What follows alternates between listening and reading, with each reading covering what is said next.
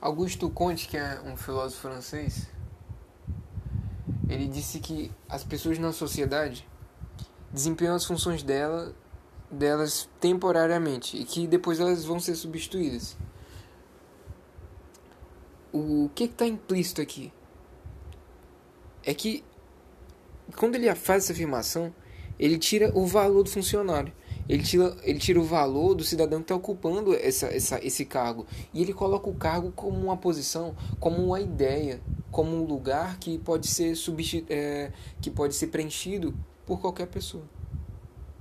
Se você for parar para analisar e fazer uma análise bem é, racional mesmo, você observa que as coisas da vida são semelhantes a isso.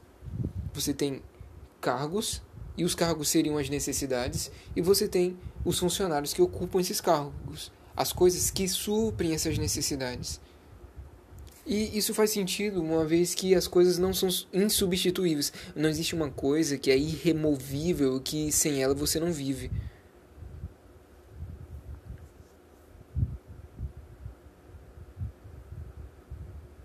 Então, você percebe, por exemplo, eu tenho necessidade de exercício, de, de esporte. Então eu ando de skate.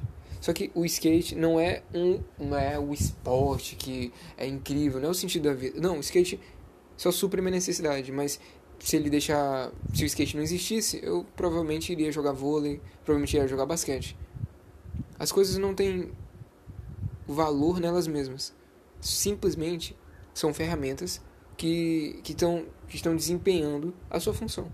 Quando deixam de, de ter utilidade, a gente descarta.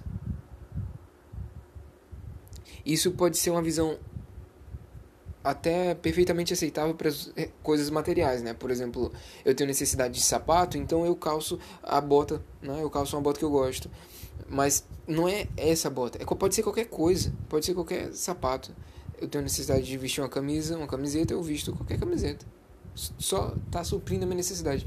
Mas quando a gente passa para outra área, para a área das relações entre as pessoas, para a ética, né? para a pequena ética, aí isso começa a ficar a gerar preconceitos. De gente pensar que as pessoas não são insubstituíveis.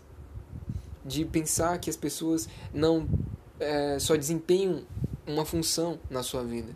Aí a pessoa começa a ter preconceitos, né? Mas, mas não. As pessoas de fato ocupam posições na sua vida, mas que não passam de funcionários ou desempenhando uma função na sociedade, na minha república.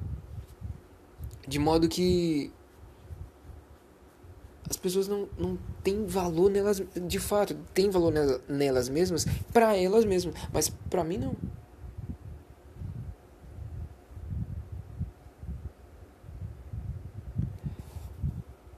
Você, por exemplo, vai analisar essa essa volatilidade e essa essa coisa mecânica na amizade, no amor, na no sexo, na paixão, no prazer. Você observa que tudo não passa de ferramentas. Por exemplo, o doce e sei lá, uma coxinha, né? Vou supor brigadeiro e uma coxinha. Ok, vamos lá. Você come brigadeiro, você gosta. Nossa, dá aqui gela dopamina no seu cérebro, né? Açúcar, uhul. Você come uma coxinha, você gosta. Nossa, gera dopamina no seu cérebro. A mesma coisa. Só que o que, que aconteceu aqui? Ferramentas, ou seja, comidas, lanches que são que nos apetece, estão ocupando o lugar de, do prazer. E o que, que estão gerando? Prazer. Não tem valor neles mesmos. Só é simplesmente a, a, o que eles proporcionam. Então, a gente percebe que aquela, aquele pensamento de. De quem é aquele cara mesmo que falou? Do Berkeley, né? Do Berkeley. Por exemplo. Deixa eu lembrar de novo aqui. É, ele diz assim. Não, não, você não tem valor, entendeu? Eu não, eu não como a coxinha a partir da coxinha, eu como a coxinha a partir de mim. Ou seja, as coisas só têm valor quando elas estão na minha área de sentido. Tá entendendo? Eu tenho as minhas necessidades e essas coisas só têm valor quando elas suprem as minhas necessidades. Então, eu, por exemplo, fiz uma coisa de manhã hoje e eu percebi que por essa coisa que eu fiz, que eu entendi. Entendi que eu não sou especial, que as coisas não são especiais e que e aí eu me deparei com o sentimento dos cientistas quando descobriram que a Terra é mais um planeta dentre vários semelhantes e não um, né, um em especial entre os vários outros que existem. Então, o que, que eu acabei percebendo? Por exemplo, tinha uma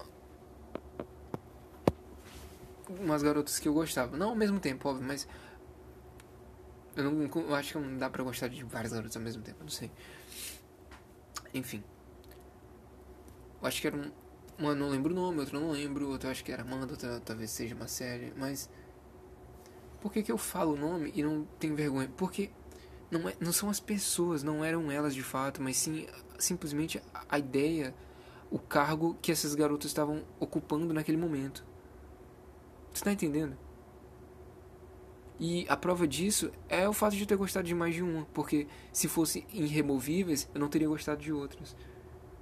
Eu não sou acostumado com esse tipo de amor, esse amor volátil e que qualquer pessoa pode assumir.